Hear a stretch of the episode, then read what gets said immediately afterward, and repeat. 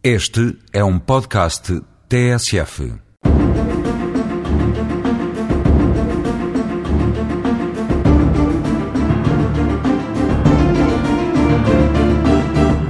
O contrato de trabalho é o acordo pelo qual o trabalhador se obriga, quanto ao recebimento de salário, a prestar a sua atividade ao empregador que sobre ele exerce a sua autoridade, direção e fiscalização. Convivem e concorrem com o trabalho subordinado outras formas de prestação de trabalho, a favor e em benefício de terceiros, como é o caso dos contratos de prestação de serviços, vulgarmente conhecidos por a verde, sendo por tal motivo importante caracterizar o contrato de trabalho nos seus aspectos essenciais. O trabalhador no contrato de trabalho promete a realização de uma simples atividade e não o resultado final que ela persegue, não sendo nessa medida responsável pelo mesmo, desde que exerça aquela atividade com a diligência e esforço exigíveis, correndo o risco daí decorrente inteiramente por conta do empregador.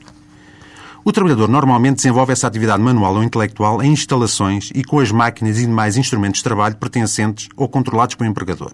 desempenhando funções em igualdade de circunstâncias com os outros trabalhadores, sem prejuízo da cadeia hierárquica definida pela entidade patronal.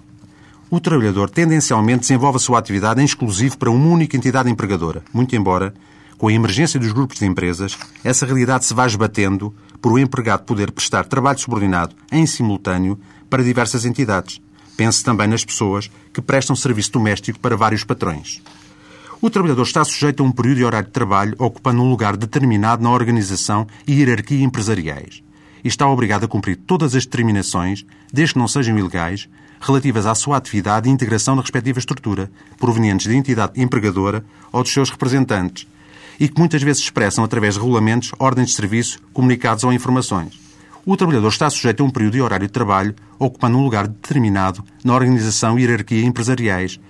e está obrigado a cumprir todas as determinações, desde que não sejam ilegais, relativas à sua atividade e integração na respectiva estrutura, provenientes da entidade empregadora ou dos seus representantes e que muitas vezes se expressam através de regulamentos, ordens de serviço, comunicados ou informações. A retribuição é a contrapartida que o trabalhador ofere pela prestação subordinada do seu trabalho e que, sendo composta pelo salário e por uma série de outras prestações complementares, acha-se sujeita a descontos legais e é normalmente fixada em função do tempo de trabalho, à semana ou ao mês, por exemplo.